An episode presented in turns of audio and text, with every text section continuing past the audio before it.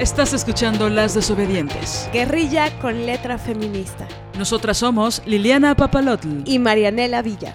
Síguenos en nuestras redes. Estamos en Twitter como arroba mxdesobedientes. En Facebook como Las Desobedientes Guerrilla con letra feminista. En Instagram como Las Desobedientes. Y nuestro blog lasdesobedientesguerrilla.blogspot.com. Escucha nuestro nuevo capítulo.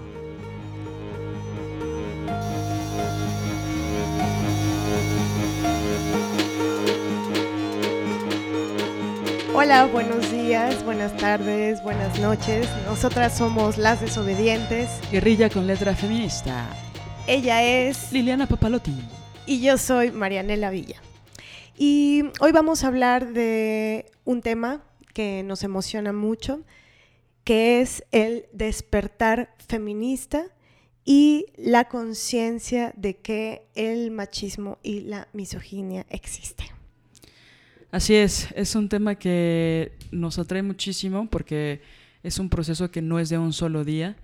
Eh, no sé en tu caso, Marianela, ya lo abordaremos más adelante, pero yo no tengo una fecha en específico ¿no? de este despertar, creo que fue algo muy paulatino. Y justo hablando con otras amigas, eh, me he dado cuenta de que hay muchas cosas que desconozco, muchas cosas que quisiera saber, que quisiera descubrir, que quisiera explorar y muchas cosas que yo ya doy por hecho, que mis amigas más cercanas, que las personas que quiero mucho, no son conscientes y que siguen batallando, ¿no? Sí. Por supuesto hay muchos dolores que no nos atraviesan de la misma forma, en principio porque somos personas distintas. Y hay unas que pues yo nunca voy a acceder porque pues no soy heterosexual, ¿no? Afortunadamente. Entonces, me pierdo de muchas cosas eh, y que la verdad es que sí me gustaría saber porque quisiera ponerlas como en una en tela de juicio, quisiera cuestionarlas, ¿no? Claro.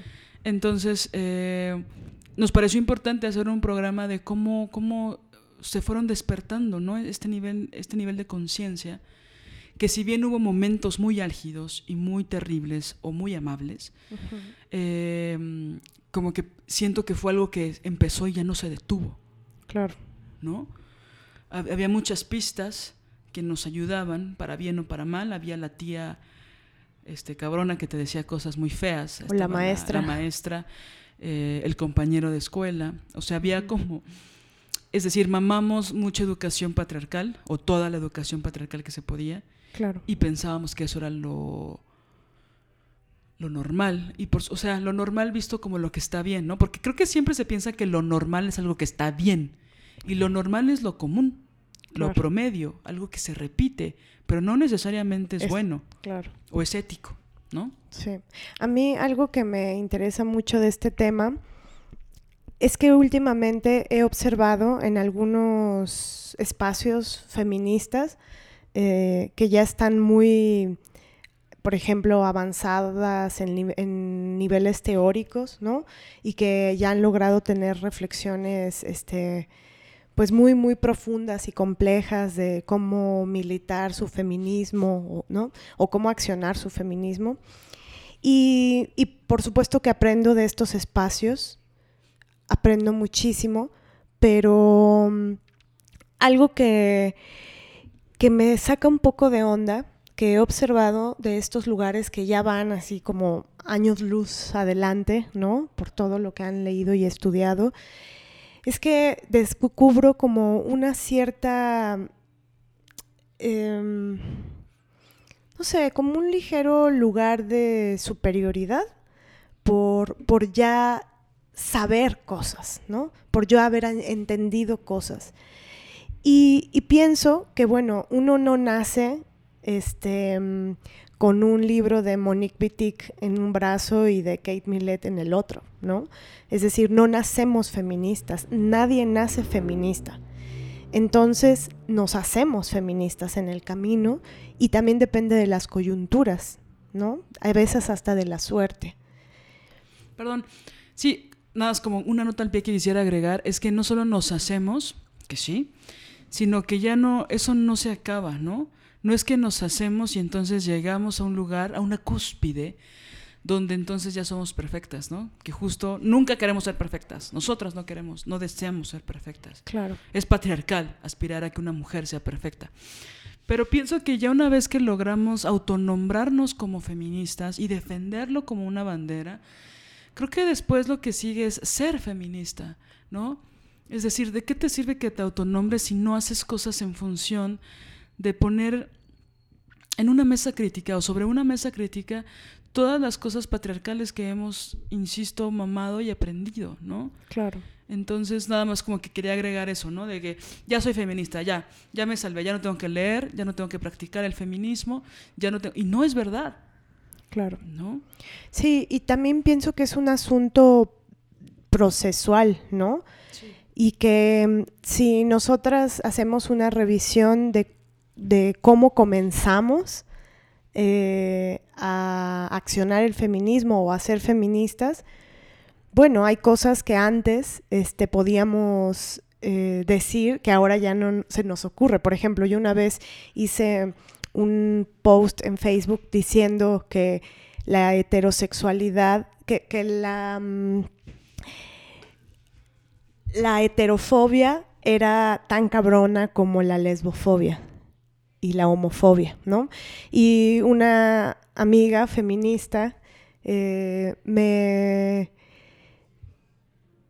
pues amorosamente me hizo ver que estaba en un error, porque la violencia que viven las comunidades lésbico-gay es una violencia atroz y en realidad la heterofobia es algo que no existe, porque no están registrados crímenes de, de odio contra personas heterosexuales solo por esa razón, porque son heterosexuales. Entonces lo que estaba diciendo era una desproporción y de una pues tremenda ignorancia, ¿no? No muere un heterosexual por ser, heterosexual. ¿no? Entonces, bueno, eh, hemos pasado por lugares de ignorancia y de ceguera eh, que, bueno, se han ido con el tiempo quitando.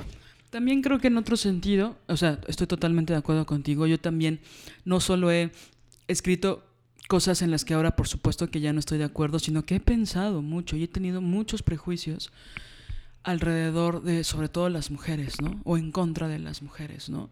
Por supuesto que muchas veces me caché pensando, eh, wow, ¿por qué se viste así, no?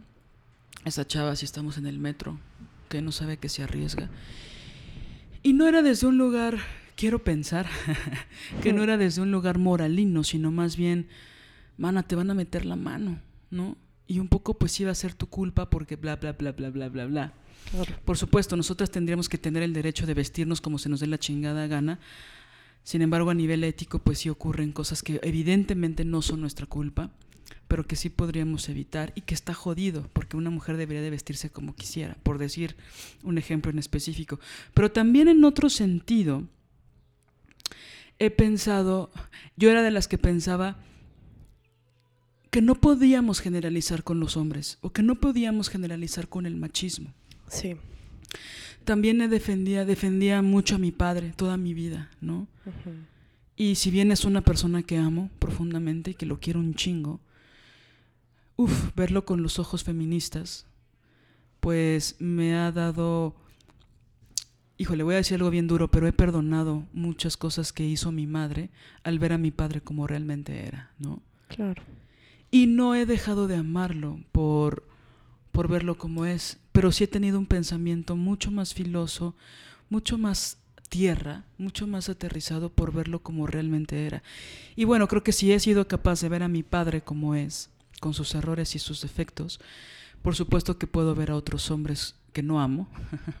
En su justa dimensión. En su justa dimensión, ni más ni menos. En su justa dimensión. Sí, y creo que esto que, mm, que hablábamos antes de estar al aire, eh, que es como la premisa para este, este episodio, que es que antes, cuando antes del despertar feminista, sí creíamos que eh, no había división, ¿no? Claro. Creíamos que éramos iguales, o sea, despertábamos, nacimos y nos dimos cuenta que, o pensábamos más bien, que pues que todos éramos iguales, que no había separación, que no había desigualdad, que no unos estaban arriba de otros, ¿no? Sí, que un poco la raza, la clase, la esclavitud, el clasismo, pues eran cosas de antaño, ¿no? Que el género no influía en las decisiones de poder, que podíamos acceder, en el caso de Marianela y mío, las dos pudimos ir a la universidad, ¿no? Entonces creo que esa posibilidad que hace menos de 100 años no tenían las mujeres, pero que nosotras sí tuvimos, eh, pareciera que nos alejaba, ¿no? De la desigualdad. Claro. Entre otras cosas, ¿no? Podíamos usar falda o pantalón, eh, desde que nacimos ya las mujeres votaban, ¿no? Como estos grandes temas que pareciera que, que, ya fueron dadas, como si no hubiera una lucha atrás. Y como si esa lucha tuviera cientos de años, ¿no? Cuando ocurrieron en el mismo siglo en el que nacimos. Pero estaban como muchas cosas dadas porque teníamos una, y pongo muchas comillas en esto, una supuesta libertad. Y se nos vendía la idea de que éramos exactamente lo mismo porque podíamos compartir un aula de clases junto a otros hombres. Claro. Sí, esta cosa de, mm, bueno, pero ustedes ya votan, ustedes ya pueden acceder a, trabajos que antes no se podía, ustedes ya, ya pueden a veces ganar más que un hombre, ¿no? Pero esos a veces, pues justo es eso, a veces, no, no es una generalidad. Y eso, justo lo que, lo que debería ser un derecho para todas, eh, se vuelve solo un privilegio de, algunos, ¿no? Y no sé solo si un privilegio, porque creo que hay mucha lucha detrás. O sea, creo que también, o sea, ya, el colmo del privilegio, ¿no? O sea, he escuchado cosas como que las mujeres cis tenemos un privilegio. De entrada el término cis a mí me revienta porque ya parece que nuestra categoría mujer tiene que ver con, con decir no soy hombre blanco heterosexual para que vean que soy una mujer este, prieta lesbiana, ¿no? Entonces, en lugar de decir soy mujer prieta lesbiana, tengo que decir no soy un hombre blanco heterosexual, ¿no? Exacto. bueno, esa discusión es mega profunda y sí quisiera que la tuviéramos más adelante. Pero lo que quiero decir es que las mujeres nos cuesta mucho trabajo tener esta conciencia de cómo por un lado está el despertar feminista, que eso también nos hace más cercanas a otras mujeres, a reconocer que las violencias que vivimos no son propias, no son particulares, no son individuales. Y por otro lado, la conciencia del machismo nos da esta idea de que, ah, me perdí de muchas cosas, me arrebataron muchas cosas importantes, fundamentales en mi constitución como persona, de mi identidad, porque soy mujer. Y hacer ese reconocimiento, una puede ser mamona, una mujer puede ser mamona, pero no puede ser segura. Una mujer segura da mucho miedo. Claro. ¿No? Entonces, una prefiere ser insegura, vulnerable, pendeja, tonta, agradable, para no ser una mujer segura. ¿No? Entonces, esta cosa de no pertenecer, de saber que no perteneces y no entenderlo bien. Justo quisiera comentar esta, esta anécdota, ¿no? Que muy pronto me tuve que dar cuenta en mi niñez que yo no pertenecía. Que por no ser hombre en ese momento, por no ser niño, no pertenecía. ¿En qué sentido? Bueno, cuando era niña me encantaba, eh, no soy, no soy la, la mujer cliché lesbiana. Me gustaba el fútbol. Detesto los estereotipos. Era una niña lesbiana que le gustaba el fútbol. Bueno, y me gustaba mucho, y no solo me gustaba mucho, sino que era muy buena jugando fútbol. Y era muy buena porque jugaba mucho. ¿A qué edad? En ese tiempo yo creo que tenía cinco o seis años. Y literal los niños iban a tocar a, mi puerta para invitarme a jugar, porque yo jugaba tan bien. Que te querían en su que equipo. me querían, que querían jugar conmigo y me querían en su equipo, ¿no? Y es muy importante decirlo, que yo tenía pues sí, cinco años, ¿no? Y bueno, fue algo que no nació en mí, mi papá me lo inculcó y él jugaba mucho conmigo y, me detesto ver el fútbol, pero me gustaba mucho jugarlo, ¿no? Y entonces los niños me, me pedían y todo, ¿no? Y luego crecí y entré a la primaria y entonces eso cambió. Y entonces los niños ya no me querían en sus equipos, porque era niña. Entonces, pues cuando me tenían que aceptar un poco por caridad, eh, pues yo era el comodín o era la portera, ¿no? Que era una posición en la que yo no quería jugar. Yo quería meter goles y sabía meter goles y corría tan rápido como ellos y no me daba miedo a la pelota. Yo podía pegarle con toda la fuerza aunque me doliera el pie. Para mí era importante jugar bien porque tenía que demostrar que jugaba bien. Entonces, eh, como dice la, la, doctora Marina Castañeda en su libro Machismo Invisible, dice, bueno, el machismo inicia en la primaria, inicia cuando nos separan a las niñas y a los niños y nos empiezan a decirnos que no somos iguales. Y no solo, yo agregaría, no solo nos dicen que no somos iguales, nos dicen que los niños son fuertes y las niñas frágiles. Que los niños deben usar pantalón y las niñas falda que los niños llevan el cabello corto y las niñas el cabello largo, y peinadas, y el moño, y, el gel, y bonita, y delicada, y, dulce, y vulnerable, y pues correr no, caerse no, ¿no? Entonces no solo nos dicen que no somos iguales, nos dicen tú eres frágil, si eres mujer. Claro.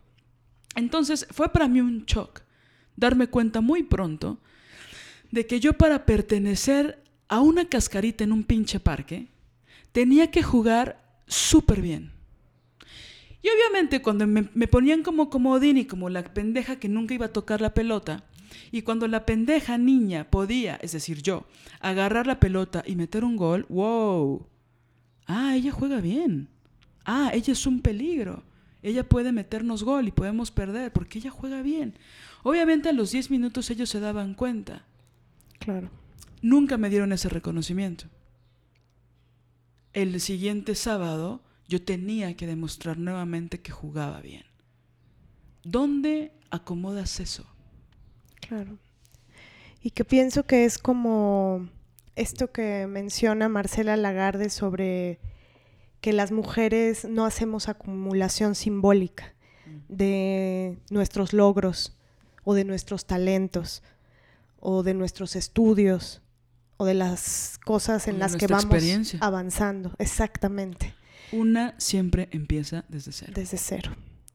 Tengas los estudios que tengas, tienes que llegar a demostrar que vales, que, tu trabajo es valioso, que es importante, ¿no? Entonces, y ellos sí tienen acumulación simbólica y tienen una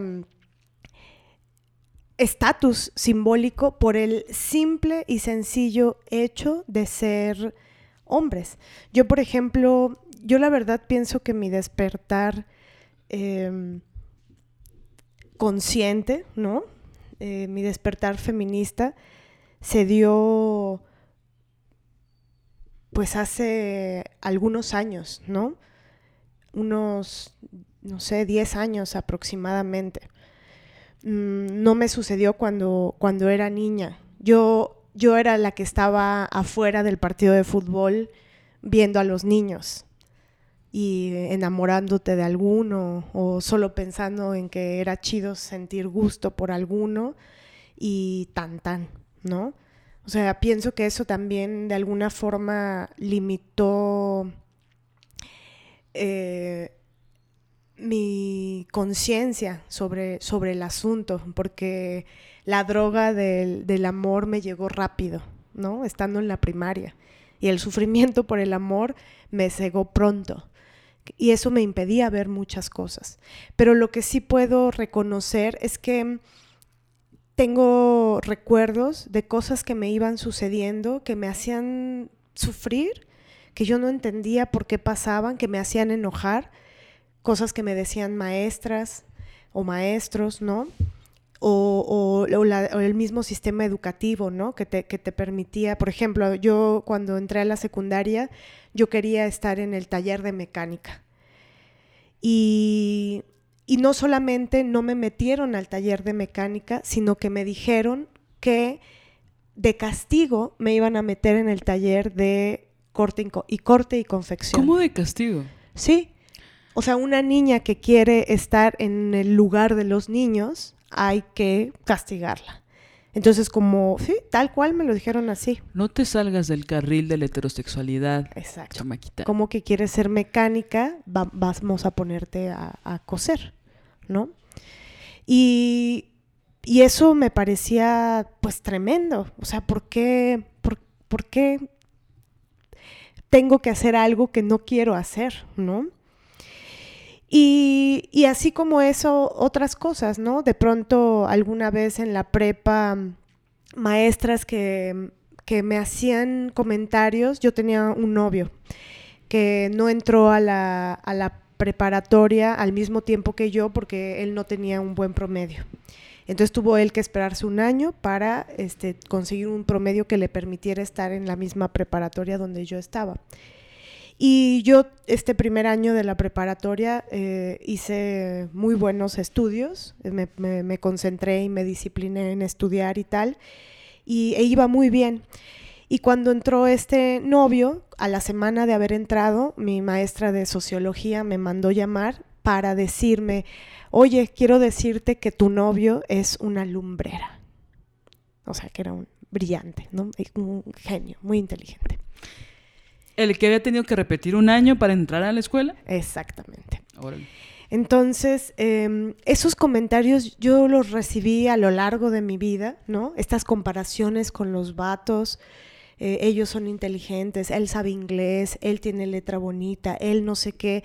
Y yo recuerdo que me sentía muy mal, ¿no? Y que me hacía ponerme muy insegura, pero no, no lo codificaba, no sabía lo que, lo que era. Y ahora sé que era machismo brutal. Claro, ¿no? creo que justo el no entender esa injusticia, buscamos justificarla, ¿no? Y pensamos que solo tenemos mala suerte, ¿no? O que debemos esforzarnos más, o que es algo personal que solo me pasa a mí, ¿no? Claro. O sea,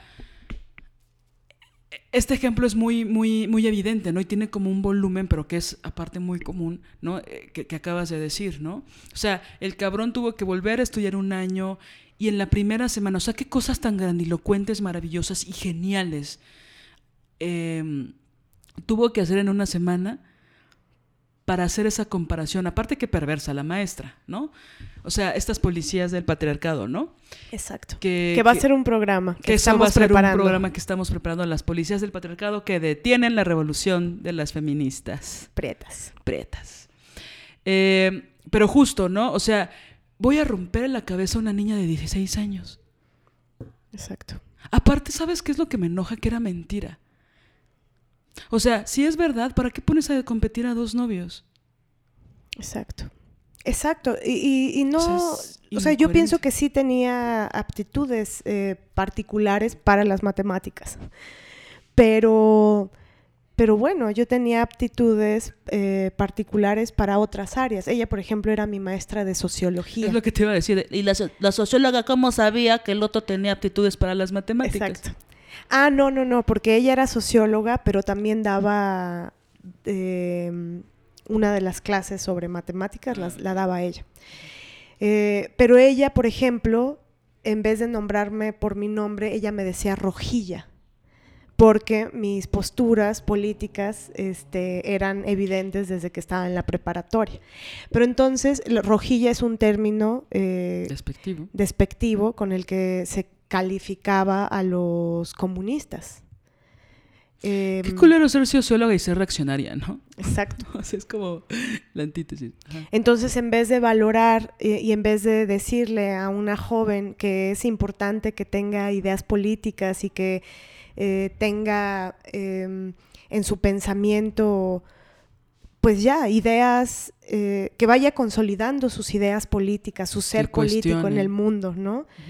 Em, pues en vez de eso lo descalificaba o lo invisibilizaba diciendo, ah, pues eres una revoltosa, eres una rojilla y tan tan, ¿no? Y creo que es justo estas diferencias, a ellos se les da el premio, a ellos se les pone la estrellita eh, y... Sí, ellos son líderes y nosotras somos mamonas. Exacto. O, o ellos son líderes y nosotras somos tontas. O ellos son firmes y nosotras somos intransigentes, exageradas. Exactamente. O ellos son certeros, sagaces y nosotras obviamente nos vamos a equivocar. Esto que decías del estatus, ¿no? De... O sea, no es lo mismo ver cómo un, hombre está preparándose para dar un salto mortal, que de antemano se asume que lo va a hacer bien, a que una mujer se pare a hacer también un salto mortal, ¿no? No solo se espera que ella se caiga o lo dé mal o no pueda, sobre todo al principio, sino que pareciera que ellos no tienen que esforzarse mucho para ser geniales. Exacto. Y creo que en la realidad así pasa, no tienen que esforzarse mucho para que la gente los vea como geniales, ¿no? Me acuerdo de una anécdota de mm, un actor, ¿no? Que pues mucha gente lo ve como muy guapo, ¿no? Y entonces, y es blanco, obviamente. Y entonces, este, una persona que admiro mucho, hablábamos de, de, varias personas, de varios colegas, ¿no? Y él nos decía, ah, como este chico, es muy buen actor, ¿no? Cuando pues por todos era conocido de que si bien es un chavo que le pedalea y que es disciplinado y así, pues la verdad es que no, no es buen actor. Y no es buen actor, siento yo, y es muy personal mi, mi visión, porque no se vulnera, no se abre. Claro. ¿no? Pero bueno, y entonces me dio mucha risa porque todos le dijimos, mm, no es porque lo estás viendo guapo.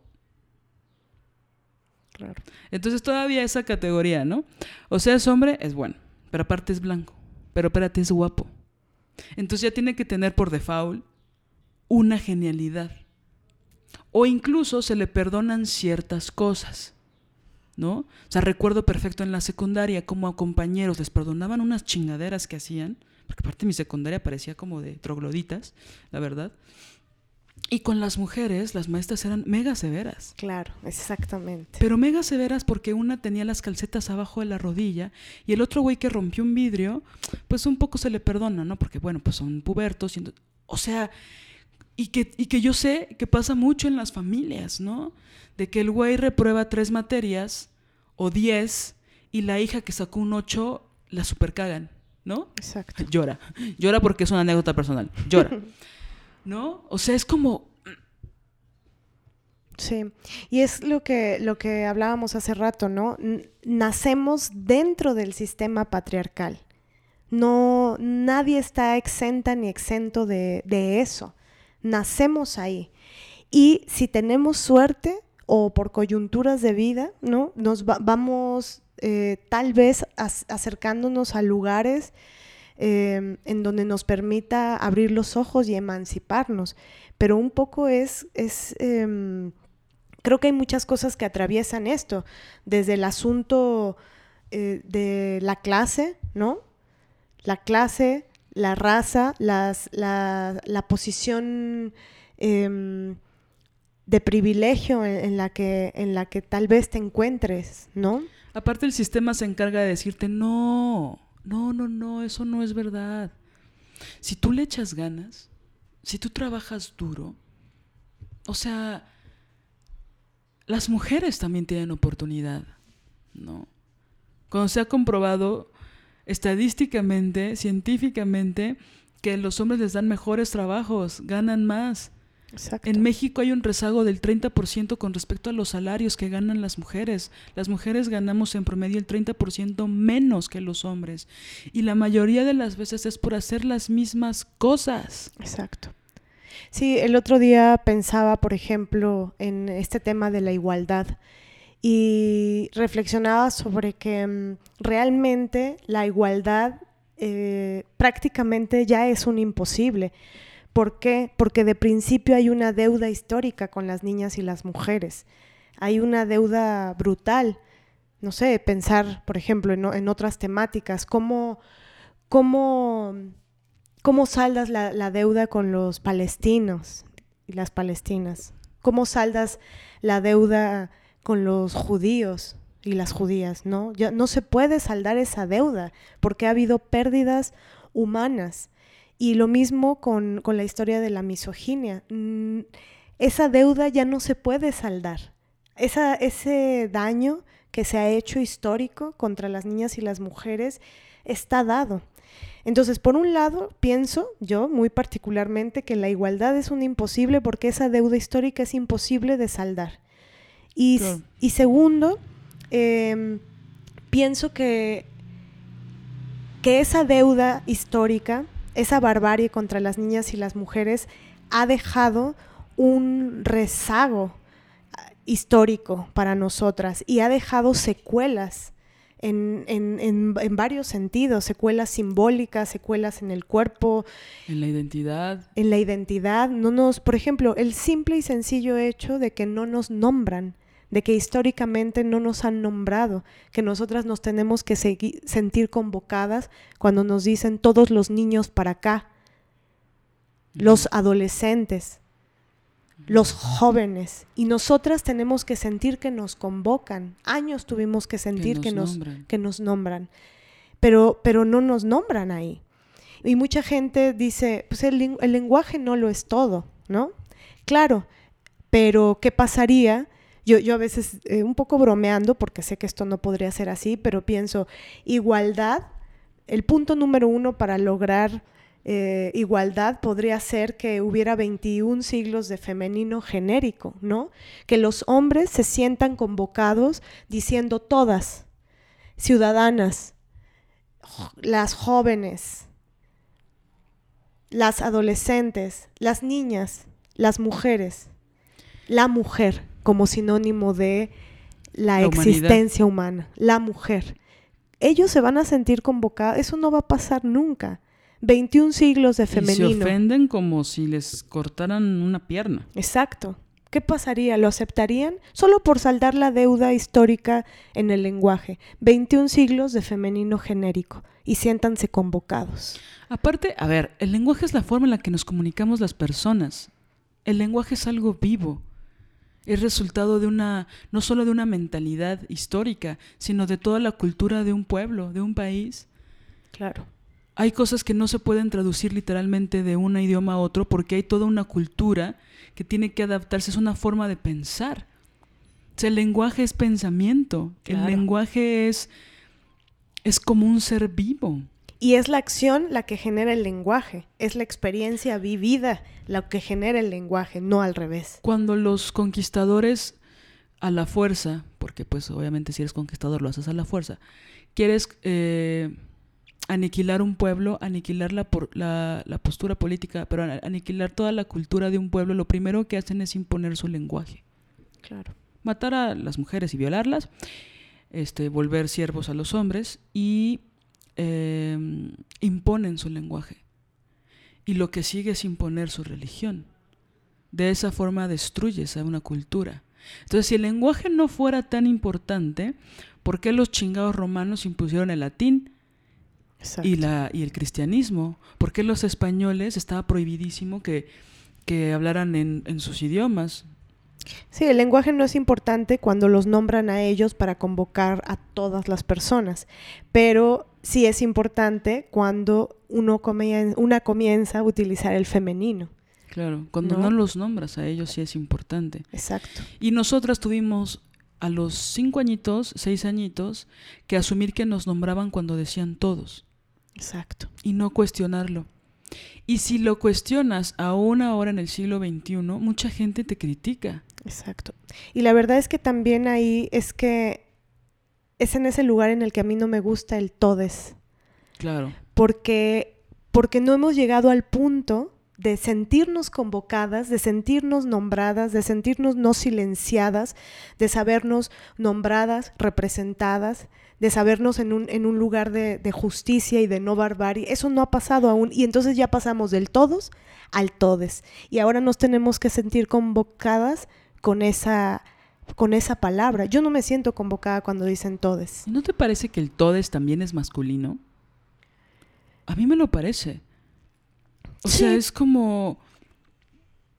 No dice todas. Exacto. Pero al final yo pienso que es parte de la misoginia internalizada. Es, no, no, no, no, no, pasemos del todos al todes, porque decir todas, ay, qué ridículas son. Son ridículas, ay, hablándose en femenino. Bueno, claro, yo sé que les da riquiñaque porque hay misoginia internalizada.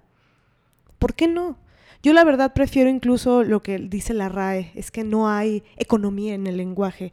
Yo prefiero el todas y todos para convocarnos cuando se trata de, del...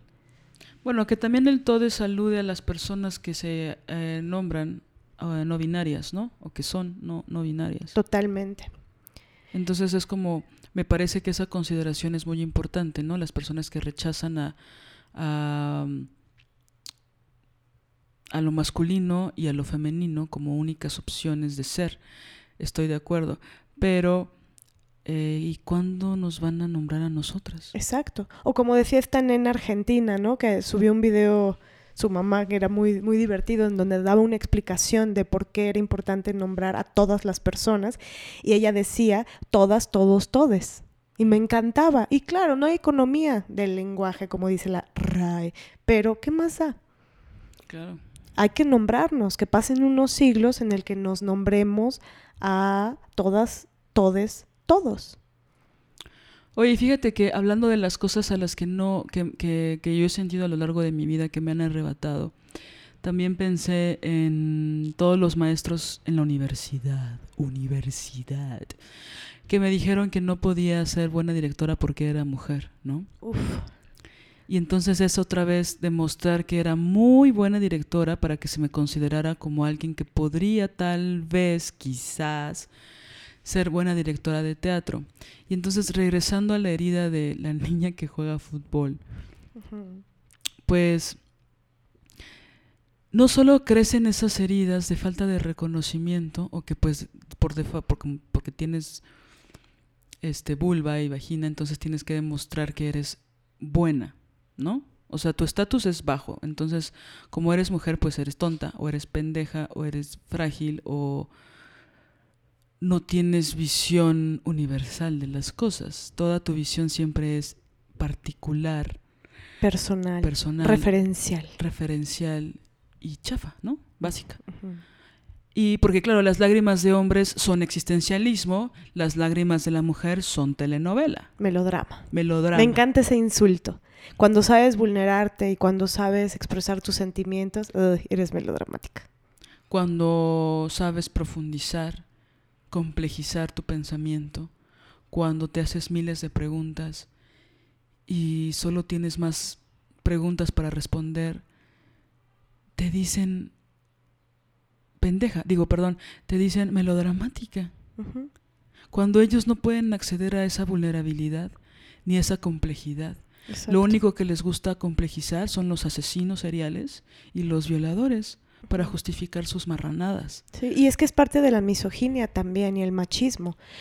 Las cosas que podrían ser, digamos que mm, nuestra característica como, como grupo, como clase, ¿no? A las, las mujeres, eh, y, pienso que también es un asunto de, de rol, eh, de rol sexual, ¿no?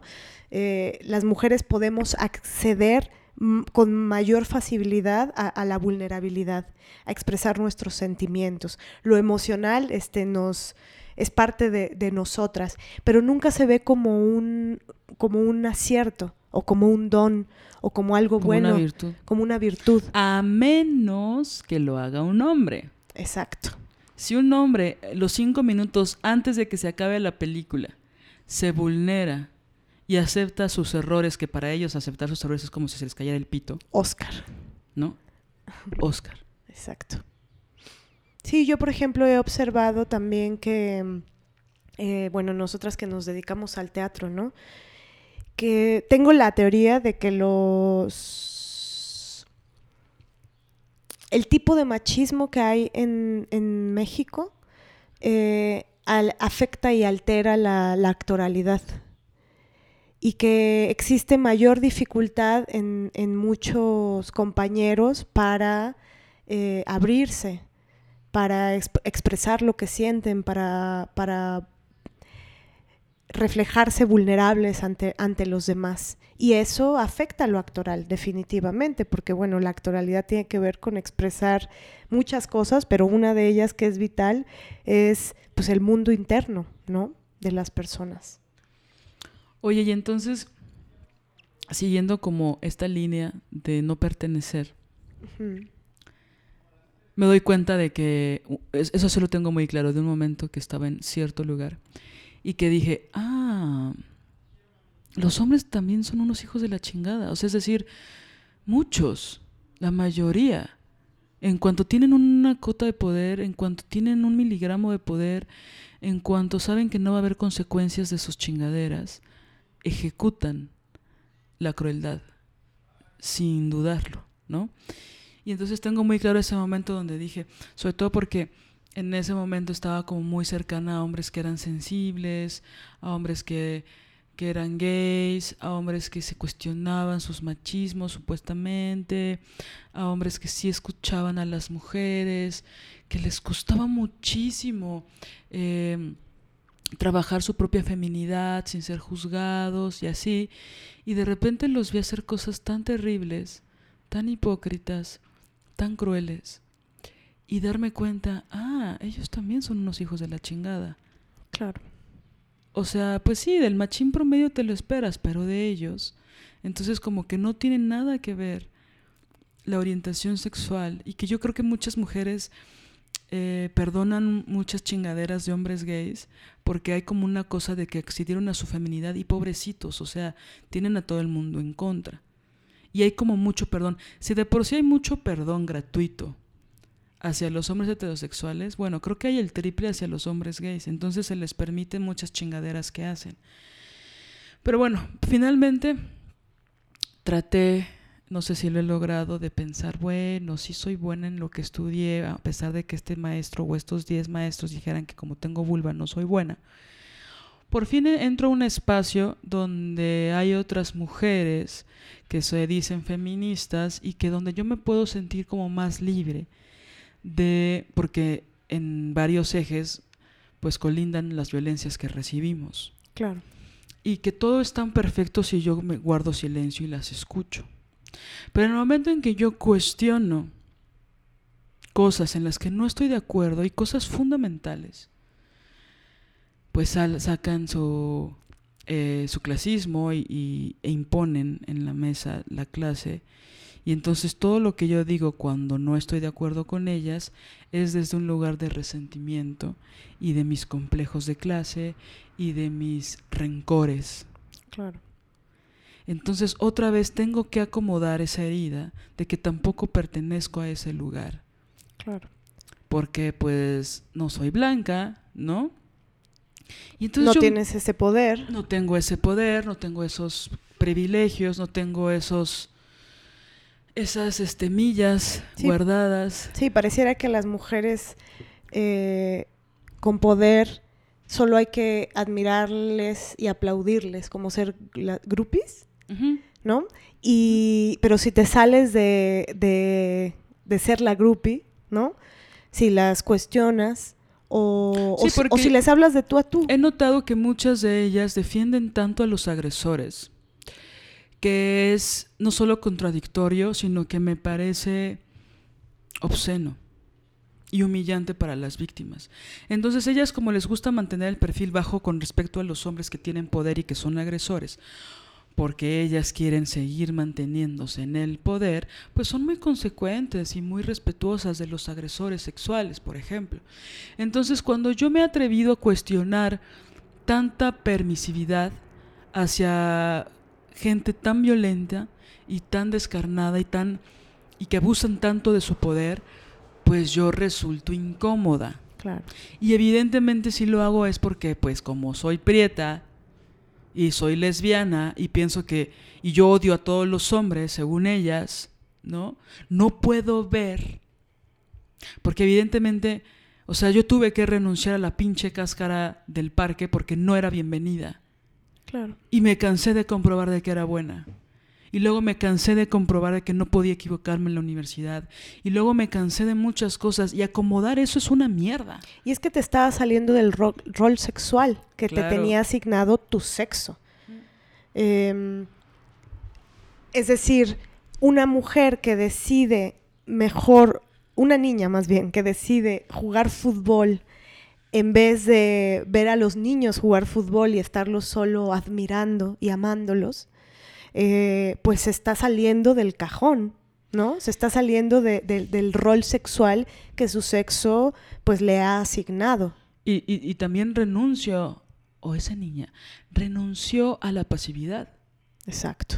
¿no? A la inmovilidad, ¿no? a su rol de silencio. Y entonces es muy grave tener que aceptar esa circunstancia y es muy grave a mis 35 años tener que seguirlo haciendo para que no me llamen para regañarme porque cuando levanto mi voz tengo que limitarme. Sí. Cuando aparte yo levanto mi voz, o sea, es, es muy chistoso porque un hombre levanta la voz y es el Che Guevara. Exacto. Un hombre levanta la voz y no mames, qué sensibilidad y qué gallardía y qué valentía. Y una mujer levanta la voz y 40 mujeres le llaman en privado para decirle que se calle. Exacto. O peor, le mandan decir que se calle. Claro. Y entonces a nosotras sí nos dicen, por pinches prietas, que le vamos a arruinar las carreras a los hombres. ¿Qué mujer? Una mujer. O sea, yo sí quisiera conocer una mujer que le haya arruinado la carrera a un hombre. Exacto.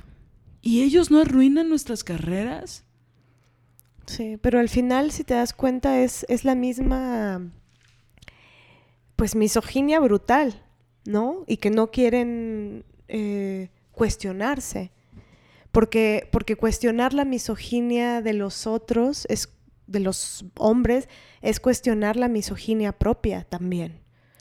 Ahora, ¿por qué tanta simulación con respecto a que siempre se le aplauden a las personas valientes en la ficción, si en la realidad nunca ocurre? Es decir, nosotras en tanto mexicanas estamos junto a un país que ha impuesto su cultura y su forma de pensar. Entonces, eh, Hollywood, a las personas mexicanas, nos ha hecho muy dependientes de los últimos 10 minutos de las películas de Hollywood, es decir, del final feliz. Y en el final Lo heroico. lo heroico. Y entonces al final feliz, el héroe, así en masculino,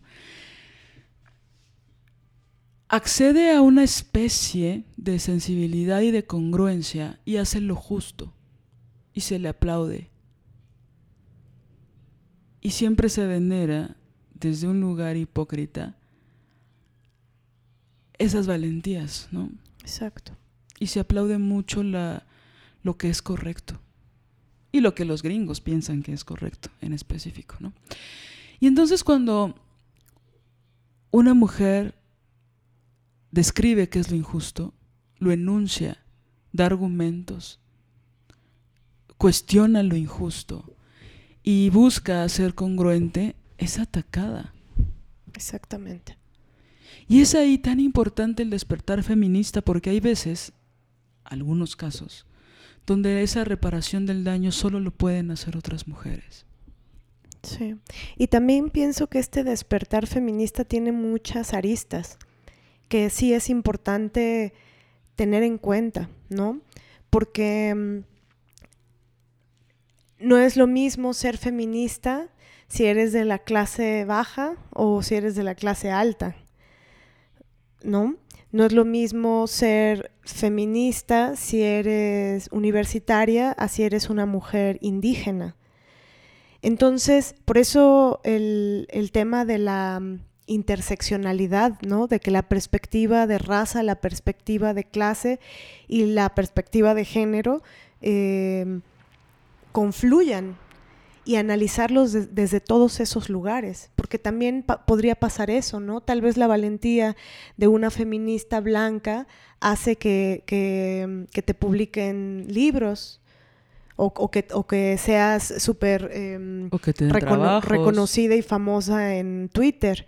Pero si ese discurso está puesto en una feminista prieta, lesbiana, eh, pues entonces eso no ya hegemónica. no hegemónica, entonces eso ya es No, espérate, Irrita. peor, peor que prieta y lesbiana, no se maquilla la hija de la chingada. claro.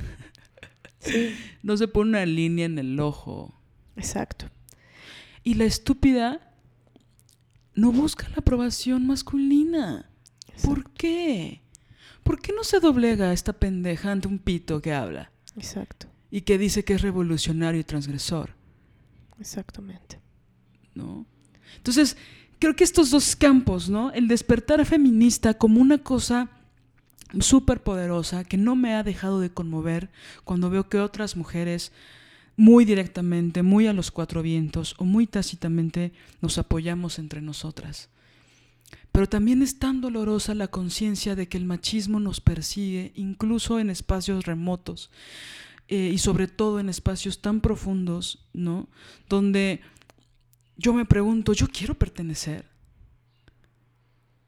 No dejo, honestamente, y esto creo que nunca lo he dicho, no dejo de ver con nostalgia los equipos, ¿no? ¿Qué equipos?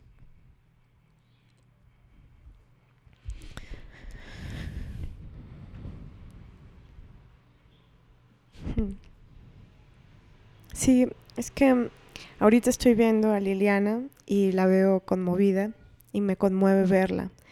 Y pues quisiera decirles eso, que si la vieran y si vieran sus ojos y si vieran em, sus lágrimas y si vieran como yo veo esta herida, que creo que la, la pueden escuchar con su silencio, ¿no? Pienso que, que nosotras nos gusta dar paso a, la, a, la, a esto, a la vulnerabilidad, es parte de nosotras y nos lo han querido callar tanto tiempo que no hablemos de lo que nos duele, porque sí nos duelen cosas. Es bien culero que otras mujeres que también lo padecen, que también lo sufren, que no dejan a a la gente que las violenta, sean hombres o mujeres. O sea, yo prefiero que guarden silencio. A que me llamen para reprimirme. Sí. Y es que creo que aquí se entrelaza el, el tema en el que profundizaremos eh, en dos episodios, ¿no? Me da, no, no dejo de ver con nostalgia estos grupos, eh, más bien, estos equipos de mujeres que juegan fútbol, ¿no? Y que yo, sin duda, hubiera preferido ser un atleta profesional a ser teatrera. Sí. A pesar del rezago histórico y económico contra las atletas mujeres, ¿no? Pero no dejo de ver eso con nostalgia y decir, no es justo. No es justo que una tenga que renunciar a tantas cosas. No es justo tener que renunciar a mi deseo porque otras personas piensan que no valgo. ¿No? Claro. Entonces una tiene que demostrar todo el tiempo que es buena para tener un valor y un espacio y un lugar, ¿no? Entonces un pendejo se, echa un pedo y entonces le dan un premio. ¿No? Y entonces van a salir las otras pendejas a decir que les tenemos envidia. No, no es envidia. No. Es una conciencia de injusticia. Es que nuestros dolores siempre los van a ubicar en la cocina, dentro de una casa. Y siempre la cocina y la casa se va a ver como algo terrible, algo básico, algo sin sentido, algo que no puede ser universal. Una vez un estúpido, maestro de la universidad, que es un misógino, dijo, Esperando Godot, que es una obra muy existencial de Beckett, solo puede ser hecha por hombres, porque si los hacen las mujeres, pues se habla de algo particular. Pero si lo hacen los hombres, es algo universal, porque el conflicto existencial de Beckett es universal. Entonces no puede ser interpretado con mujeres. ¿Por qué nos creemos eso? Porque lo peor es que nos lo creemos, no lo cuestionamos. A mí también en la, en la escuela de teatro, un director de teatro famoso nos decía, las mujeres son peores directoras de teatro porque son caóticas. Los hombres podemos concentrarnos en un solo punto. Las mujeres son emocionales y caóticas. Por lo tanto, no pueden ser buenas directoras. Bueno, los hombres cuando se ponen emocionales matan, golpean, rompen cosas. O sea, me caga esta idea de que ellos son los racionales, porque cuando demuestran sus emociones como no saben, como no los dejan, como pobrecitos, mm, nadie les deja demostrar sus emociones. Mm, cuando los permiten hacerlo, rompen, ¿no? Chocan, golpean mujeres.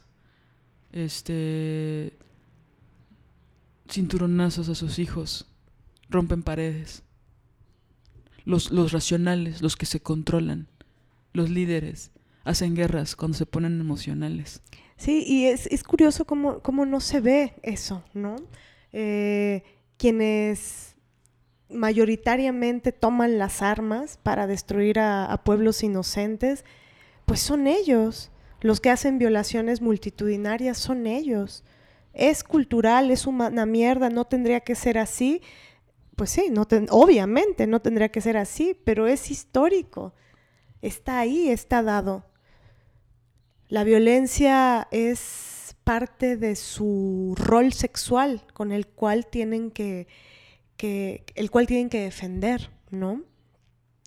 Y, pienso que todos estos mandatos, todos estos, esta pedagogía patriarcal que, que, nos inculcan desde chiquititas, pues es brutal porque se van haciendo verdades en nuestra mente.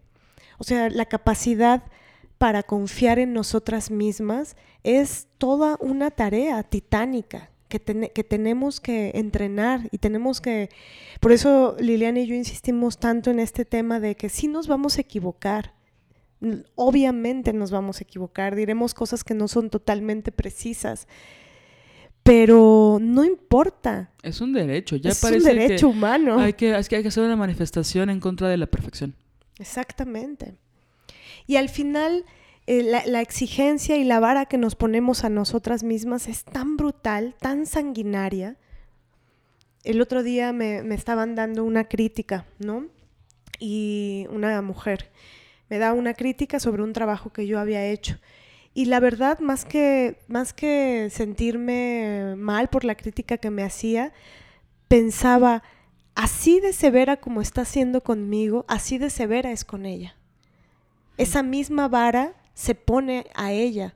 Pero no una vara chida como de en el sentido de hay que superarnos, hay que mejorar. hay que mejorar, hay que ir un poco más allá de lo que ya hemos logrado. No, no, no en ese sentido. La vara sanguinaria, ¿no? Nosotras tenemos el juego de decir que eh, ese juez es como, le, le, hasta tiene nombre, se llama Yorick. Es un y aparte es hombre, ¿no? Es ese pinche juez que está en nuestra cabeza diciéndonos, eso no, te ves mal, no eso no está bien, dijiste, no fuiste precisa, titubeaste, bla, bla, ¿no? Y que jode y jode y jode y jode. No y eres experta. No eres experta, no puedes decirlo. No te ves guapa. No es una decisión inteligente lo que estás haciendo. Te ves muy gorda. Exacto, estás fea. ¿No? Te ves muy flaca. No sacaste 10. Porque no importa lo que hagas, Y es para, para es donde tires. Así nadie te va a querer. Exacto. Nadie te cree. O sea, es que es una voz así, ¿no? Sí, sí. Es sanguinaria, es cruel. No eres Es- buena. es no eres buena, es no eres buena, despiadada. no eres buena. Ay, qué mamona te escuchaste. Te escuchaste muy mal porque tú no eres experta. No eres tan inteligente. No eres inteligente. No eres inteligente. No eres capaz. Exacto. No eres capaz. No tienes talento. Y te vas a quedar sola. Entonces, pienso que justamente reconocer estas voces interiores que tienen que ver con la pedagogía patriarcal, ¿no?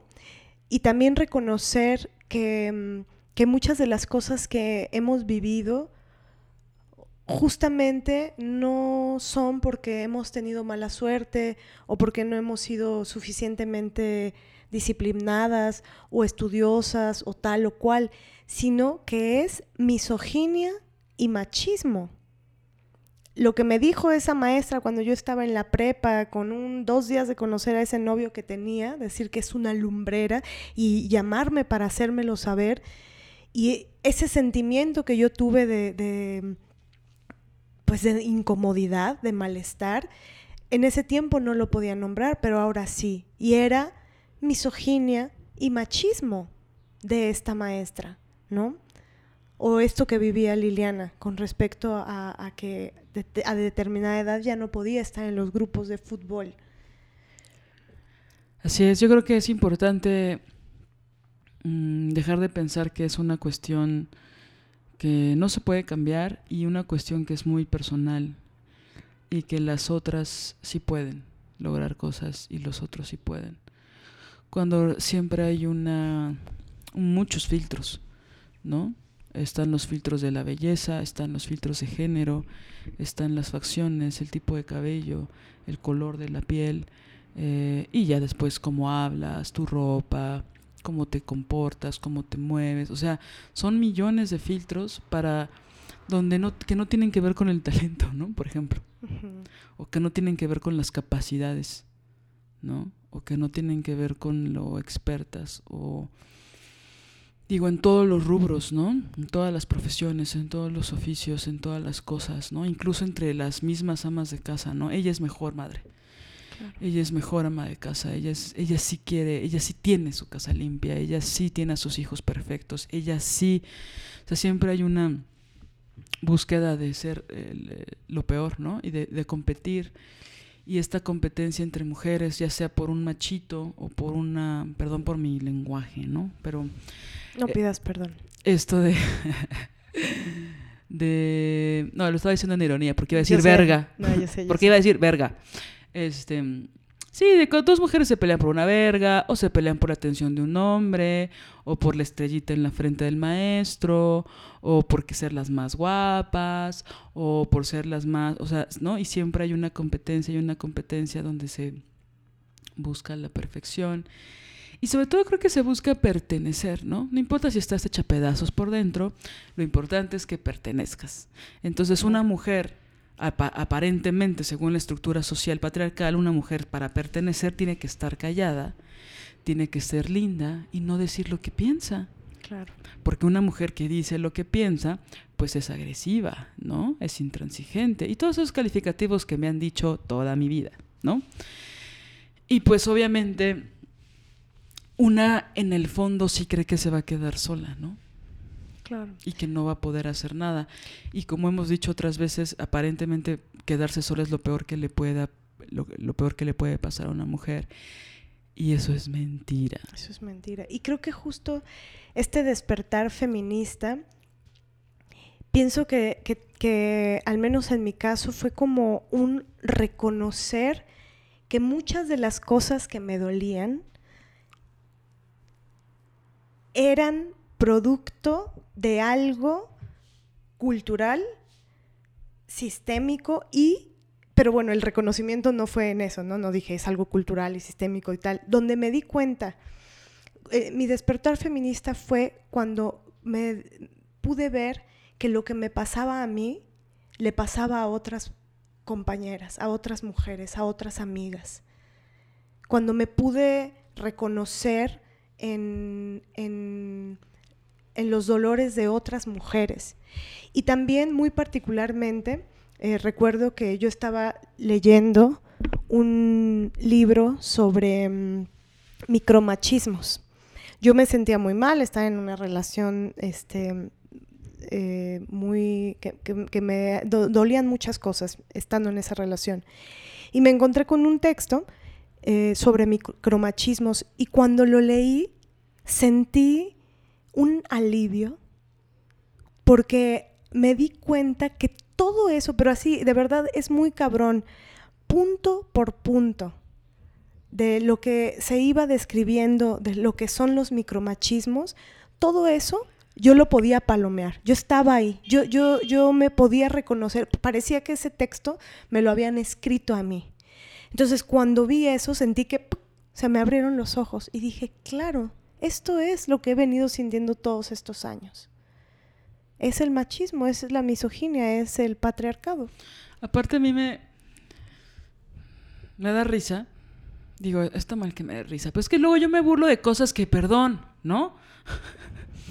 Tiene que ver, eso creo que sí, se lo debo al, al cabaret que... ¿Te ríes de las cosas que pueden ser tremendas? No, o sea, sí, pero me río de mí misma, ¿no? Mm.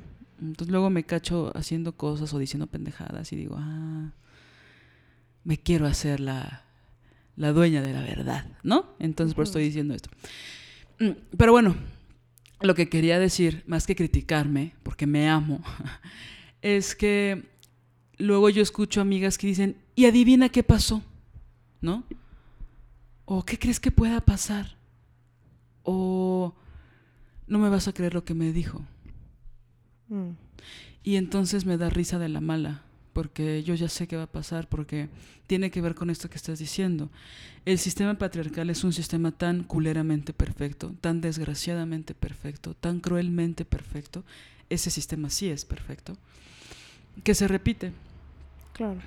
Que solapa, que, que, no, que no es original. Entonces luego, este, no sé, en casos específicos de amigas que me cuestan, que me, que me cuesta trabajo escuchar, ¿sí? Y que me cuentan cosas de sus novios que yo digo, wow, ¿cuándo se va a dar cuenta? ¿No? Esto, esto que acaba de hacer que le duele mucho a ella, aunque lo niegue, eh, se va a volver a repetir y se lo va a hacer más grave todavía. Y entonces cuando me dicen, y adivina qué pasó, es como, ya sé qué pasó porque esta historia que me estás contando la he escuchado 104 veces. Y no solo gente que me ha contado, cosas que yo me he enterado, lo he visto en películas, lo veo en todas partes. Cómo hay una, un perdón siempre absoluto hacia la crueldad y hacia, hacia los hombres con tal de no estar sola.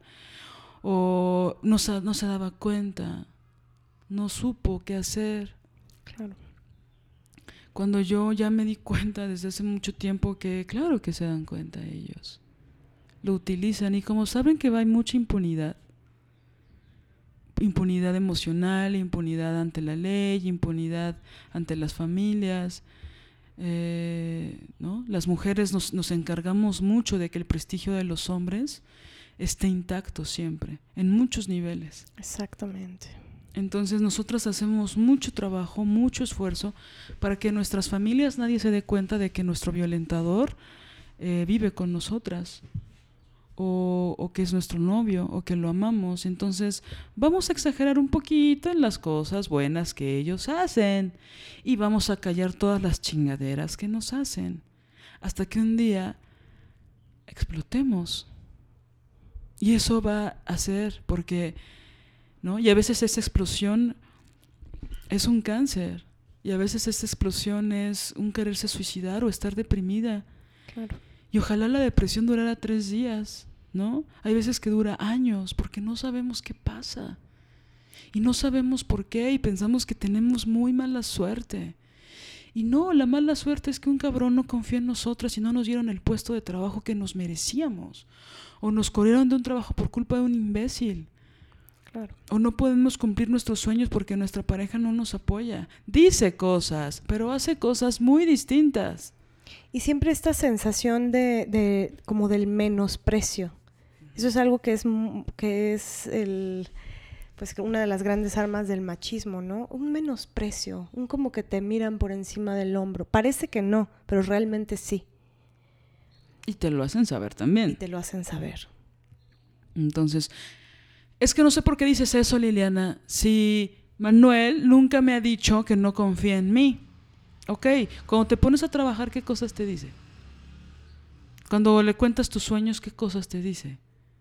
Cuando empiezas a hacer el primer paso para cumplir un objetivo pronto, próximo, ¿qué es lo que te dice? ¿Cómo te apoya? ¿No? Cuando tienes un logro, ¿cómo reacciona? Sí, incluso luego hay, hay, formas muy, em, pues no sé, eh, asquerosas de, de, de, las formas que tiene el machismo, ¿no? Por ejemplo, recuerdo una vez que me gané una, beca y, y el tarado con el que estaba me dijo algo como, es decir, hizo un montón de acciones de no reconocimiento. Por ejemplo, eh, llegué con, una, con dos amigas y, y, hizo una expresión así como, celebren, celebren ustedes eso que te acaba de pasar, celebrenlo ustedes. Lo dijo muy lindo, muy buena onda, muy hipócrita, encantador, pero era háganlo ustedes. Esa celebración yo no me voy a detener a celebrar, celebra tú. Y después me hizo un comentario como de, me excita que seas talentosa. Y yo me acuerdo que me, que me fastidió mucho, que, que me enojó, que, dije, ¿por qué? Y ya. Y yo me serví una, cuando mis amigas se fueron, me serví una copa de vino y me metí al baño con un cigarro a pensar, a llorar y a fumar y a tomar mi copa de vino. Y, y al otro día hablé con mi amiga y le, le, le, conté esto que él me había dicho sobre me excita que seas talentosa. Y decía, es que claro, te emputa, sentiste, te sentiste mal porque él en vez de reconocer eh, tu inteligencia y en vez de reconocer el logro que significaba para ti haber obtenido una beca, lo sexualiza. Y al sexualizarlo... Se adueña. Se adueña y le quita, le quita el valor eh, simbólico que tiene con respecto al logro y a, con respecto a la inteligencia. Como si tu logro lo hicieras para que a él lo excitara. Exacto. O sea, lo único que me pasa con tu logro es que se me para.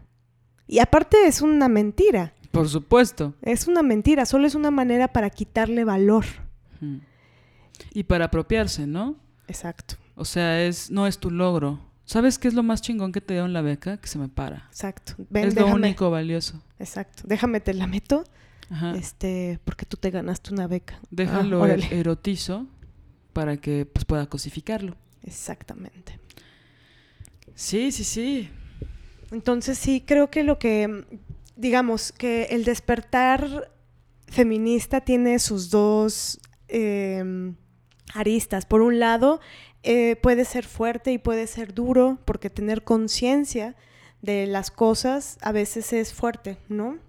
Pero también tiene su otro lado, que es un lado eh, luminoso y es un lado muy chingón, porque es justo esta conciencia lo que nos da es posibilidades y herramientas de liberación y que también puede hacer que colindemos con, con, con, algo que es vital, que tiene que ver con la alegría, ¿no?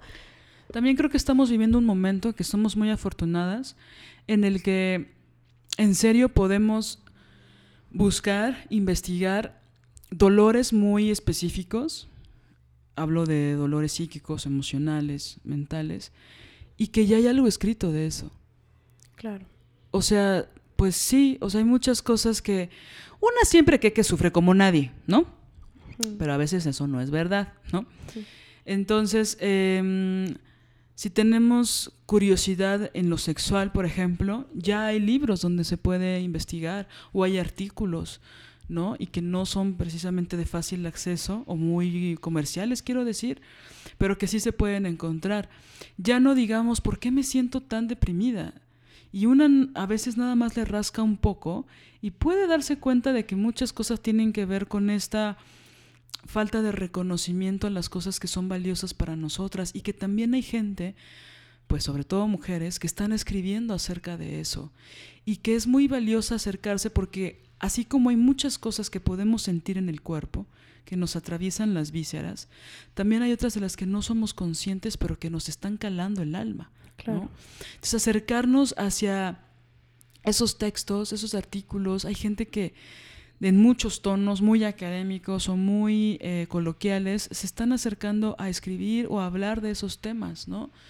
Y creo que antes eso no pasaba, justo para dejar de del lado la particularidad y que yo tengo mala suerte o que tengo un destino marcado o que es mi carácter y es mi personalidad y entonces pues yo atraigo ese tipo de... No, o sea, esta conciencia también da una, unas certezas que si no parece que todo es mágico, ¿no? Claro.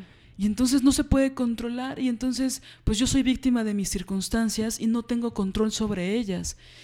Y muchas veces yo puedo decir que la mayoría de las veces sí podemos controlar y sí podemos saber, ¿no? Y si esta persona me está agrediendo, habla mucho más de ella o de él que de lo que realmente me está diciendo a mí, ¿no? Claro. Pienso que si no se hacen ya estas categorías de raza, de clase y de género, nos perdemos de un análisis complejo de lo que sucede, ¿no?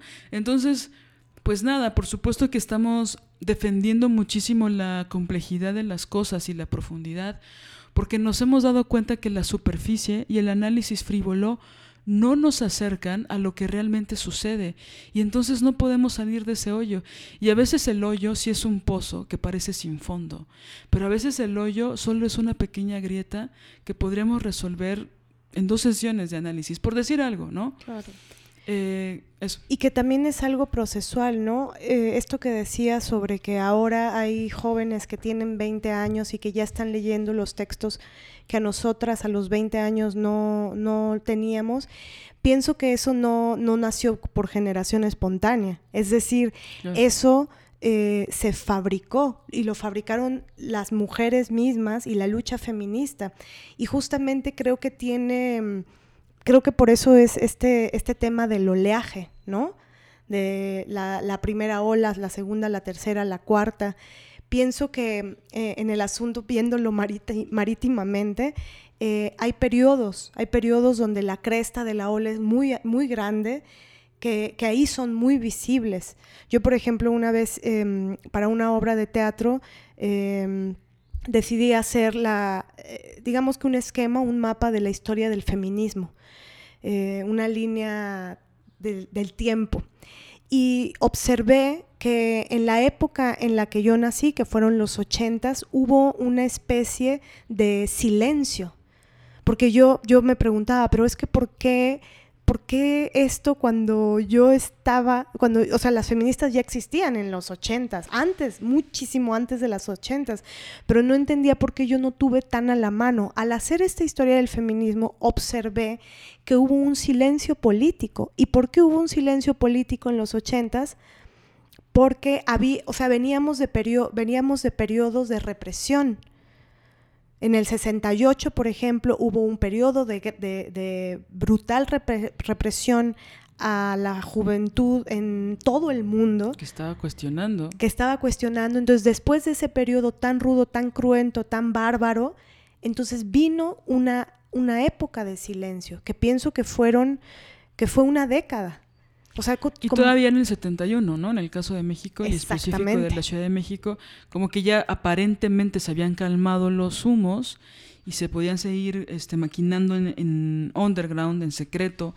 Y vino el 71 como poner el último clavo de, a ver, cabrones. Exacto. Y ya había cambiado el sexenio, claro, el pendejo este, del secretario de Gobernación ahora era el presidente, ¿no? O sea, era la misma mierda, pues. Pero hubo como Ah, ¿no les bastó el 68? Viene el 71. Viene el 71. Exacto. Entonces ahí, cuando vi eso, comprendí que era un asunto político que hubiera habido un silencio.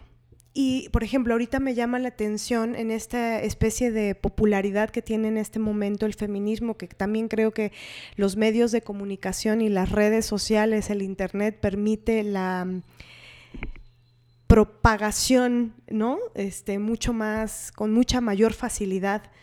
Em, o sea, es decir... Y rapidez. Y rapidez. Antes tenías que sacar copias o imprimir este, la información para darla mano a mano en, en las protestas. Ahora puedes hacer una infografía y lanzarla a la red y que le llegue a un montón de gente, ¿no? Creo que por supuesto cómo avanza la tecnología influye, pero pero pienso que en esos momentos de silencio, como que ahorita voy a las bibliotecas y veo que hay tantos libros y digo, claro, en épocas de silencio la, gente se resguarda y se activa políticamente, tal vez un poco en silencio por el temor ¿no? de, las, de las dictaduras represoras, pero se ponen a escribir, se ponen a, a pensar. Y entonces en otra nueva ola, en donde, porque claro, lo que pasa es que justo el silencio no protege.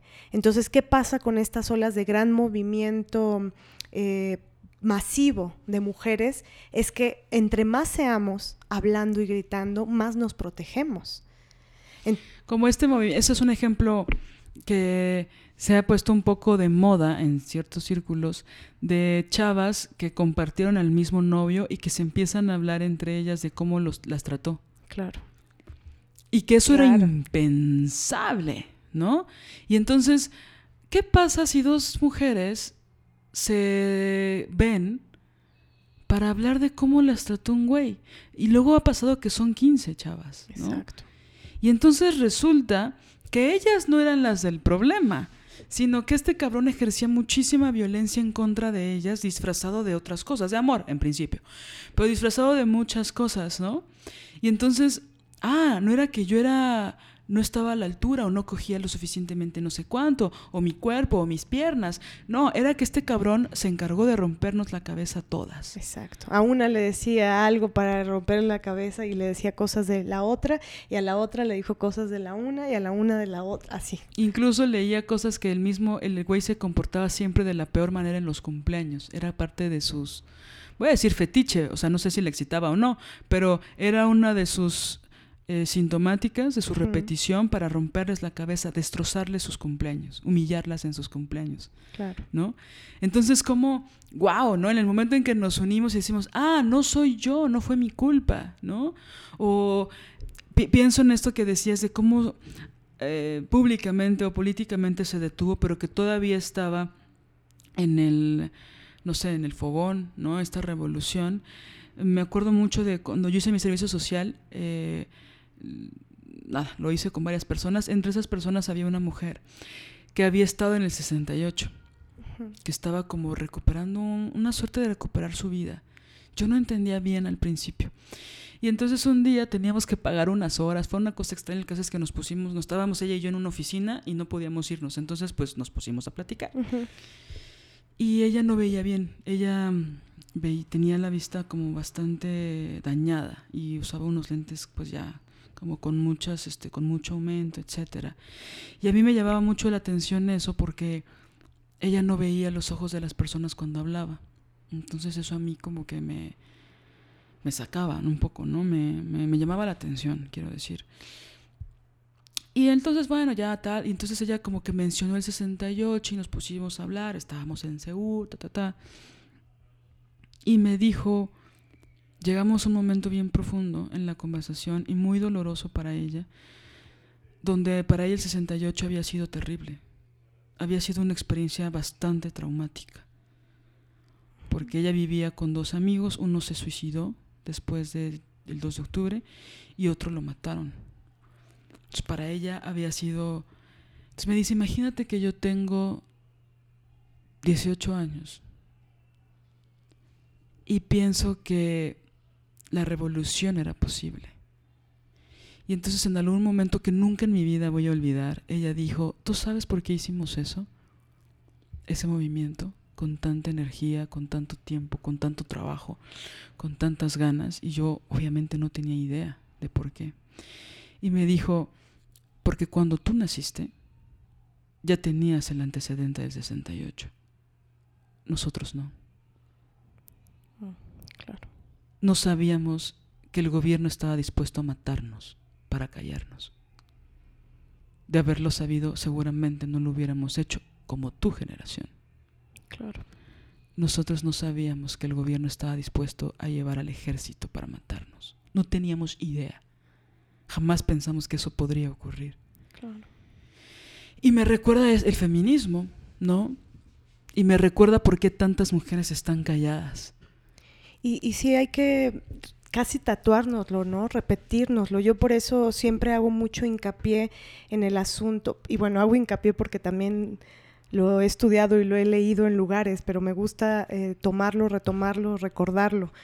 El asunto de la importancia de la biografía y de la genealogía de las mujeres, de dónde venimos, qué es la genealogía, la historia de las mujeres, cómo ha sido a lo largo del tiempo. Tener claridad de, de, dónde venimos históricamente las niñas y las mujeres, cuál ha sido nuestra historia, cuál es, ha sido nuestro eh, paso eh, por el tiempo y el espacio, ¿no? Eh, es vital para no repetirla. Es decir, esta frase, no sé si la recuerdas, Lili, sobre el que no conoce su historia. Mm. Em, está condenado a repetirla. Y es vital que nos politicemos.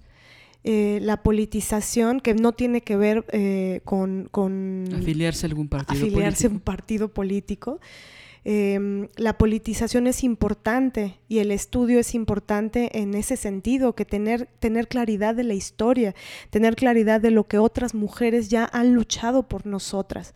Por eso pienso que las mujeres de 20 años que ahorita están leyendo eh, tales textos, Em, por supuesto que eso es valiosísimo y eso es un, es un logro particular de la mujer en sí que lo está haciendo, pero también creo que hay un, hay un em, empuje social de las mujeres, de la lucha feminista, que ha llevado a que eso sea posible. Claro. Y, venir y saber de dónde venimos nos permite también saber quiénes somos y que nuestras acciones eh, no, es, no son en vano, nuestras acciones repercutirán en generaciones futuras. ¿No? E, eso me explicaba mucho mi mamá, que es socióloga. Me decía, es que los procesos sociológicos justo no, no suceden por generación espontánea, no es, aparecen y ya. Eh, hay algo cíclico. Uno puede revisar en la historia em, cómo hay cosas que se repiten y sucesos, fenómenos sociales provienen de un lugar, ¿no? De gente que está empujando. Y claro, lo que hace siempre el poder es cooptar eso. Oye, Vane, pues tenemos que ir cerrando este programa. Em, yo solo quisiera hacer una invitación a, a las mujeres que nos escuchan a seguir despertando, a no tener miedo a hacer críticas, a no tener miedo a ser expertas en analizar sus propias circunstancias y hacer una comparación genuina con, con lo que les gustaría, con lo sano, con lo, con lo positivo, ¿no? Creo que siempre una de las, a mí me gusta decir que una de las líneas o una de las, de las señales importantes siempre es la incomodidad, ¿no? Claro. Si, la, si hay algo que te incomoda, aunque no sepas distinguir o discernir o definir por qué te sientes incómoda en ese momento, no ignorarlo, ¿no? Escuchar, escuchar por qué te está haciendo incómodo y después de lo, o sea, de la incomodidad a la violencia solo hay un paso. Entonces, si podemos registrar lo que ya nos incomoda, creo que podemos prevenir eh, muchas violencias, ¿no? Y eso tiene que ver con que, pues sí, estamos en un momento donde tenemos que, pues si bien no estar paranoicas o tratar de no estarlo y no desconfiar de todos, sí tener un ojo crítico que puede salvarnos la vida. Claro, totalmente. Y que también el reconocimiento de, de, otras mujeres con las que podemos compartir, así como nos reunimos, algunas, no todas, a, hablar de chismes y de cosas que son divertidas o a contarnos cosas que aparentemente son muy frívolas, creo que ahí se puede profundizar en muchas cosas, ¿no?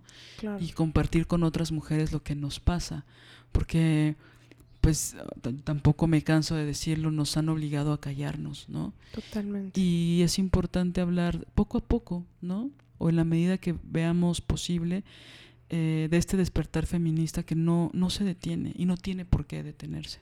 Claro.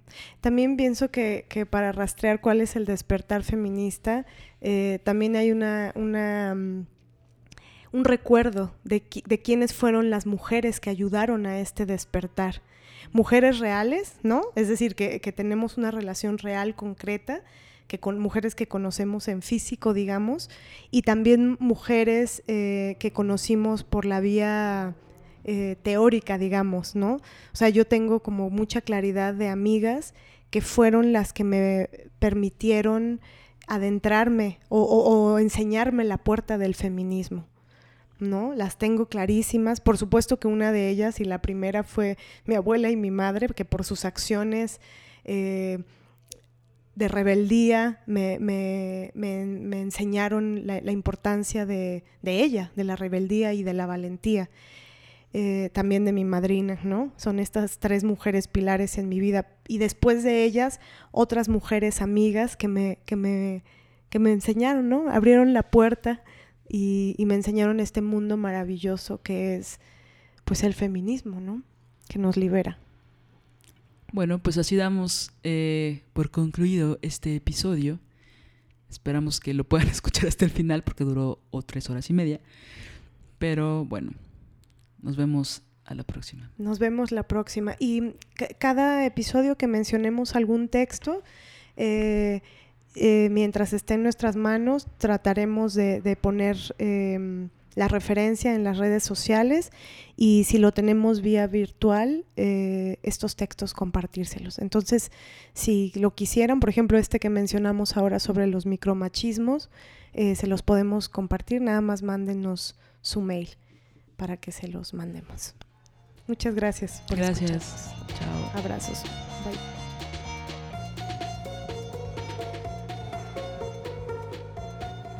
Ilustración Lily Kurst. Música original Alina Maldonado.